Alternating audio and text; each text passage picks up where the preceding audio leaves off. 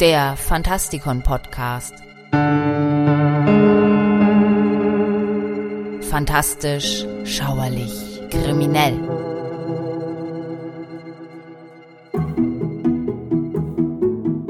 Wenn Lucky Luke hier in unserer Liste auftaucht, dann ist damit die Figur gemeint, die von 1955 bis 1977 von René Goscinny getextet und von Morris gezeichnet wurde. Jeder modernistische Eingriff wird hier ignoriert, weil er in den seltensten Fällen der Figur gerecht wird und, ganz im Gegenteil, sie bis in unsere Tage hinein sogar zerstört hat. Das gleiche Phänomen ist innerhalb der Asterix-Bände zu beobachten. Und damit begrüße ich euch zu einer neuen Episode unserer Rubrik Helden, Versager und andere Ikonen, diesmal mit Lucky Luke.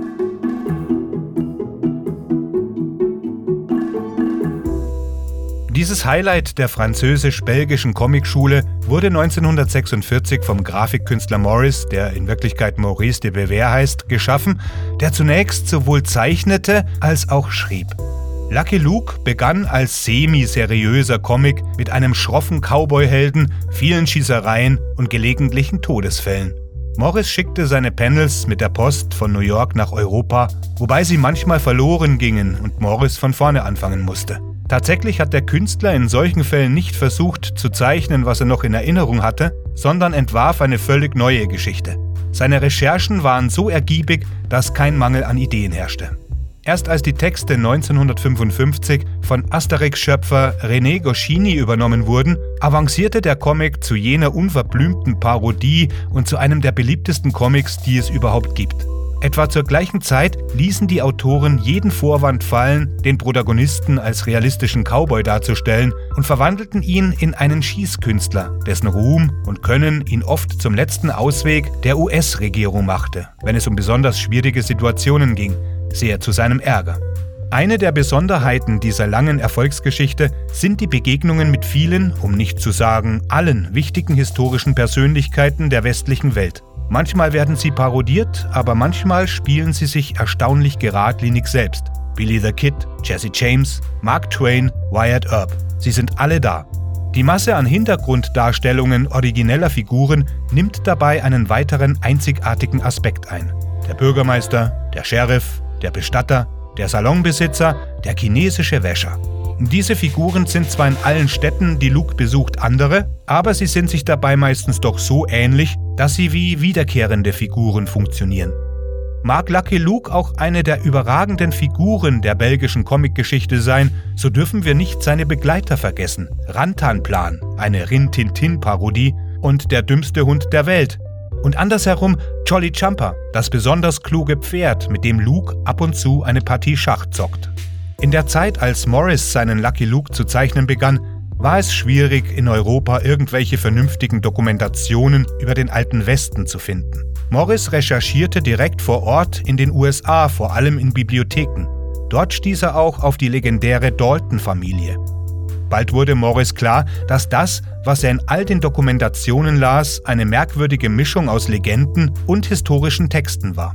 Gerade die Daltons hatten es ihm so angetan, dass er sie mitsamt ihrer überlieferten Persönlichkeit sozusagen für immer adaptierte. Es darf durchaus gesagt werden, dass die vier Brüder wohl kaum im Gedächtnis geblieben wären, wenn sie nicht so ein großer Bestandteil der Comicwelt geworden wären. Ähnlich wie den Panzerknackern Entenhausens ist ihnen wenig Glück beschieden obwohl sie in Wirklichkeit 1891 einen legendären Eisenbahnraub planten und durchführten. Zu ihrem Ende führte jedoch der Angriff auf zwei Banken auf einmal. In der folgenden Schießerei überlebte nur Emmett Dalton, der dann auch jene Biografie schrieb, die es Morris so angetan hatte. Trotz vieler verbürgter historischer Genauigkeiten, die unter der Feder von Goscinny sogar noch zunahmen, betonte Morris immer, dass es trotz der Fülle an historischen Dokumenten, aus denen sich die Autoren bedienten, in erster Linie darum ging, eine lustige Geschichte zu schreiben. Wie auch die moderne Literatur, so haben vor allem Comics sehr von der Filmtechnik profitiert. Morris studierte dieses Genre eingehend. Gemeinsam mit seinem Kollegen André Franquin, der den Spirou schrieb, stahl er sogar gelegentlich Filmplakate aus einem Kino. Tatsächlich war seine Entscheidung, sein Comicset in den amerikanischen Wilden Westen zu versetzen, von Anfang an sehr ungewöhnlich. Die meisten franco-belgischen Serien zu dieser Zeit waren sowohl in Bezug auf den Stil als auch auf die Charaktere eindeutig flämisch. Aber Lucky Luke ist sowohl ein westlicher Comic als auch eine brillante Parodie des Genres. Morris und Goscinny wussten wirklich, wie man mit den vielen Klischees spielt, und das macht die Serie so einzigartig. Während das Motiv des einsamen Cowboys und seines treuen Pferdes in vielen westlichen Büchern und Filmen zu finden ist, sind die zynischen Kommentare von Jolly Jumper wirklich neuartig. Für seine allgegenwärtige Zigarette wurde Morris zu Beginn der 80er Jahre in Amerika kritisiert. Damit Lucky Luke für den amerikanischen Cartoonmarkt erschlossen werden konnte, musste Morris den Tabakstängel aus kommerziellen Gründen in einen Grashalm verwandeln.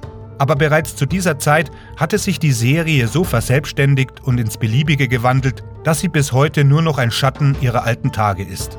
Bleibt noch die Frage nach dem Schatten zu klären. Natürlich zieht und schießt Lucky Luke schneller als sein Schatten. Dafür ist er berühmt geworden. Nun, nicht alleine deshalb, aber es ist eines seiner Markenzeichen. Daraus hat sich im Laufe der Zeit die Diskussion entwickelt, ob das physikalisch gesehen möglich ist. Es ist ja immer wieder zu beobachten, dass Comics darauf überprüft werden, ob sie einer wissenschaftlichen Prüfung standhalten. Das berühmteste Beispiel sind mit Sicherheit die Donaldisten, die davon ausgehen, dass Entenhausen wirklich existiert. Und das ist ja auch der einzige Weg, um überhaupt wissenschaftlich tätig zu werden. Wer sagt, dass das Unfug sei, der hat die Sache noch nicht verstanden. Dabei ist das gar keine so schwierige Angelegenheit. Alle, die in Physik aufgepasst haben, wissen ohnehin, Selbstverständlich zieht Luke scheinbar schneller als sein Schatten, denn der Schatten ist immer etwas langsamer als die Person, die ihn wirft, weil ja das Licht erst einmal dort ankommen muss, wo der Schatten entsteht. Natürlich ist das eine unglaubliche Geschwindigkeit, zu der kein Lebewesen fähig zu sein scheint. Aber das ist nicht die Frage. Der Schatten beginnt mit seiner Handlung also grundsätzlich etwas später als das Objekt, ist also eigentlich nicht wirklich langsamer. Dabei ist es ganz egal, wie schnell sich dieses Objekt bewegt. Die Handlung selbst dauert beim Schatten genauso lang. Schlecht also für Luke, jeder zieht, so gesehen, schneller als sein Schatten. Mein Name ist Michael Percampus und ich hoffe, wir sehen uns demnächst wieder. Gehabt euch wohl.